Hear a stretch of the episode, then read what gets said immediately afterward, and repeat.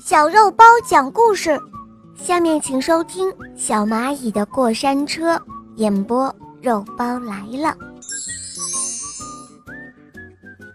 那是一件冬天的大衣，它一半在床头，一半垂到床下，形成一个斜坡。卡卡进入梦乡的时候，蚂蚁小子和他的小伙伴们出来了。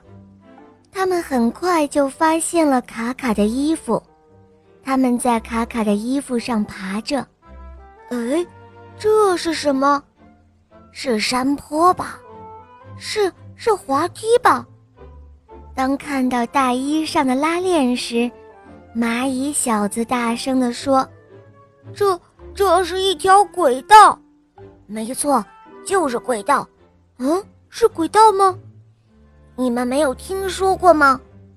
蚂蚁小子卖弄自己的知识，他说：“轨道就是用来跑车子的，比如说过山车。”听完他的话，大家低下头打量着拉链，拉链是合上的，越看越像轨道。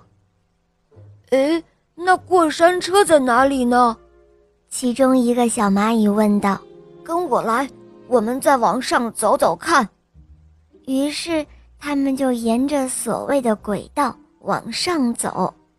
走到尽头的时候，看到了拉链的头。瞧啊，这不就是过山车吗？蚂蚁小子拍着长方形的拉链头说道。小伙伴们彻底的相信了，虽然只有一节。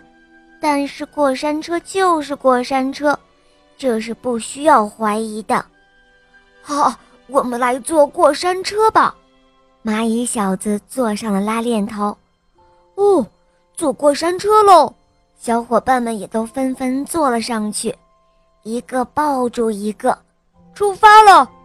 蚂蚁小子双脚用力那么一蹬，他们跟着拉链头一起呲溜一下。就滑了出去，顺着拉链的轨道，滑得好快好远，哈哈，真好玩，真开心，真刺激啊！小蚂蚁们开心的合不拢嘴。当过山车停了下来时，它们也已经到达了拉链的尽头。本来合上的衣服，给这样一拉，又敞开了。真的是太好玩了，我们再玩一次吧。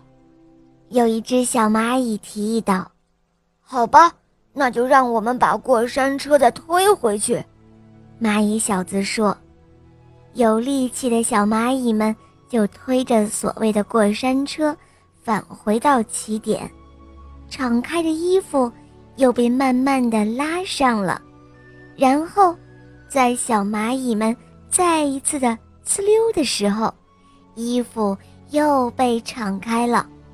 他们就这样玩了整整一夜，天快亮了，小蚂蚁们也要回家去睡觉了。他们意犹未尽地说：“哇，今天晚上还要出来玩？没错，就玩这个过山车。”好了，小伙伴们，今天的故事就讲到这儿了。